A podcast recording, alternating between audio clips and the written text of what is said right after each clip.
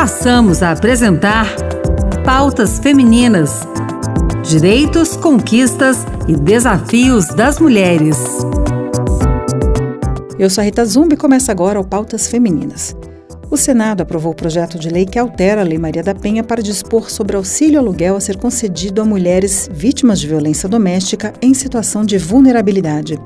A relatora do projeto, senadora Margarete Busetti, do PSD de Mato Grosso, concedeu entrevista à jornalista Carla Benevides e explicou como surgiu a ideia do auxílio e, inclusive, exemplificou o programa semelhante que já acontece em seu estado. A senadora ainda afirmou que esse projeto é só o começo, que melhorias deverão ser feitas no futuro e, além do auxílio financeiro, é necessário capacitar essas vítimas para que conquistem maior independência emocional e financeira. Vamos acompanhar.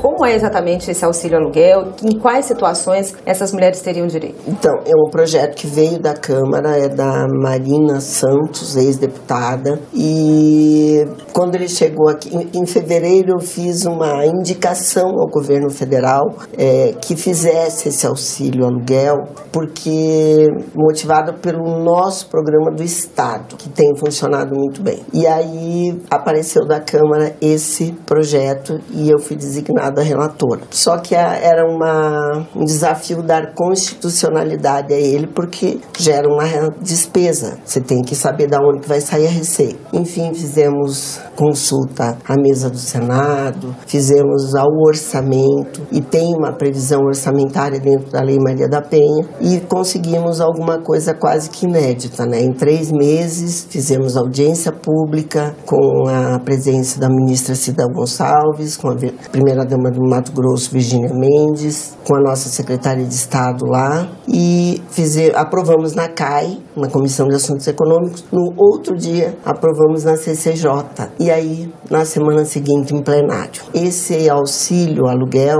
é o juiz que vai determinar. Na regulamentação da lei que virá, né, por decreto, o governo deve dar um mínimo e um máximo, porque às vezes você não pode, um município longínquo, pequeno, tem um, um valor diferente do aluguel do município de São Paulo, por exemplo. Então é o juiz quem vai determinar esse valor e dependendo da vulnerabilidade dessa mulher, quantos filhos tem, uhum.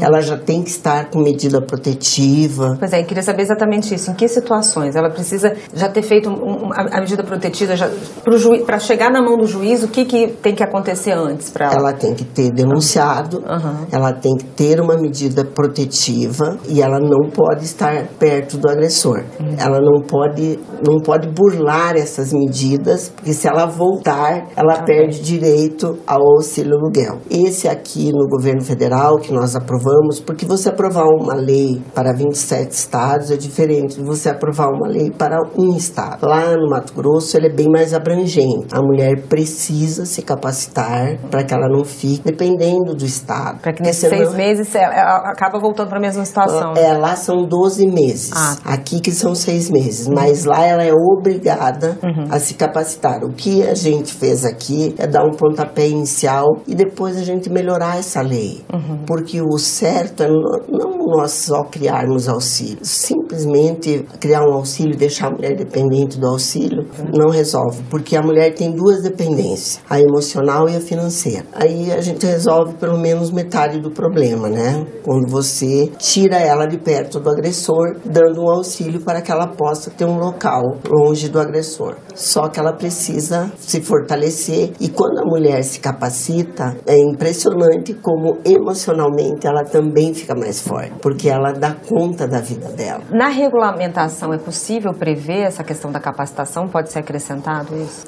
Nesse não, não. porque ele é específico para, os, para o aluguel. Lá no Mato Grosso ele é ele é um auxílio moradia. A mulher pode ficar junto com o parente e auxiliar nas despesas da casa, mas ela é obrigada a ter medida protetiva, ela não pode chegar perto do agressor, tem que ter os filhos na escola e ela tem que estar fazendo cursos de capacitação que é ofertado pelo SESI, SENAI. A senhora falou da questão orçamentária. É, é, o valor quem vai definir é o juiz, mas o dinheiro vai vir de onde? Ele é tripartite, né? União, Estado estados e municípios. Eh, vai pelo SUAS, é, assistência social, né? Uhum. Então, o governo destina uma parte e não são tantas Assim que tem medida protetiva, tem. E tem as é casas-abrigo também, né? Que em muitos lugares também funciona, né?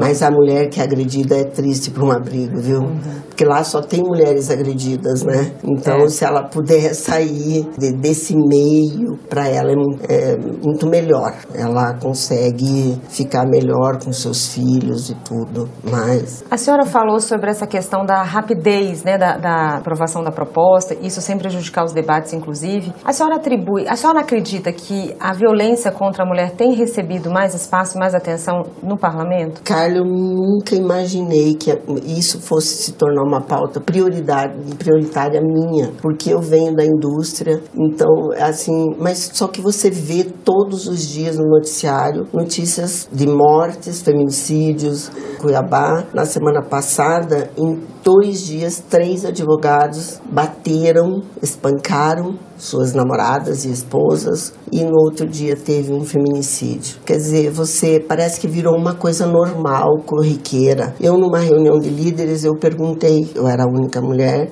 aqui, eu perguntei o que, que a gente não está entendendo, o que que nós mulheres não estamos entendendo que está acontecendo com os homens, porque nós sermos uma propriedade, simplesmente algo que é uma propriedade e eu posso descartar se você me diz um não, eu não sei o que está acontecendo. Que o espaço aumentou, mas a proporcionalidade que os crimes também estão aumentando. É uma resposta exatamente a, a esse aumento exatamente, de casos. Exatamente. A senhora protocolou inclusive um projeto, né, um pacote anti-feminicídio. Queria que a senhora falasse um pouquinho sobre isso como mulher, eu acho as leis muito brandas, muito amenas. O cara agride, enche a mulher de pancada e não acontece nada com ele. Ele volta e eu tenho um caso de uma filha de uma amiga que foi agredida e o filho viu.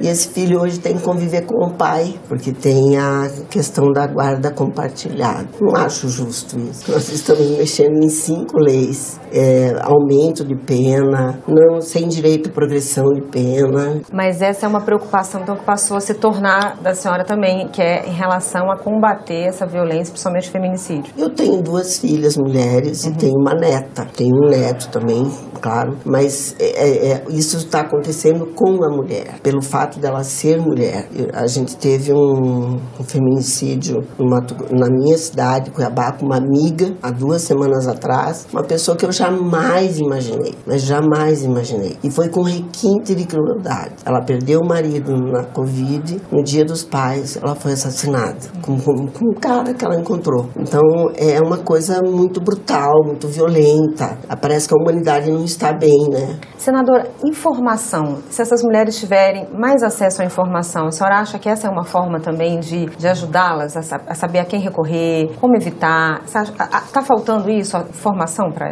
essas mulheres? No nosso projeto, a gente pede para que os TJs dos estados tenham um aplicativo que esse aplicativo já está funcionando na Paraíba, se não me engano. Que a mulher pode entrar e ver a vida da pessoa, uhum. os antecedentes criminais dessa pessoa que ela está se relacionando. Às vezes ela está se relacionando com um cara que já matou uma, duas, três. E aí? E não sabe. Ou é um agressor em potencial, porque um feminicídio não começa de cara, né? Ele começa com um tapa, Sim.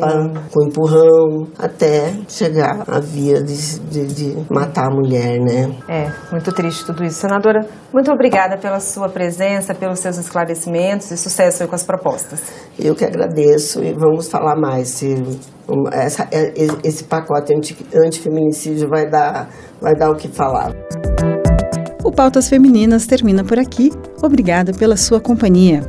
Participe do programa com sugestões, comentários ou críticas pelo WhatsApp da Rádio Senado 61 9 8611 95691. Programa de hoje teve apresentação e produção de Rita Zumba, edição de Anderson Mendanha e trabalhos técnicos de Antônio Carlos Soares. Até a próxima semana.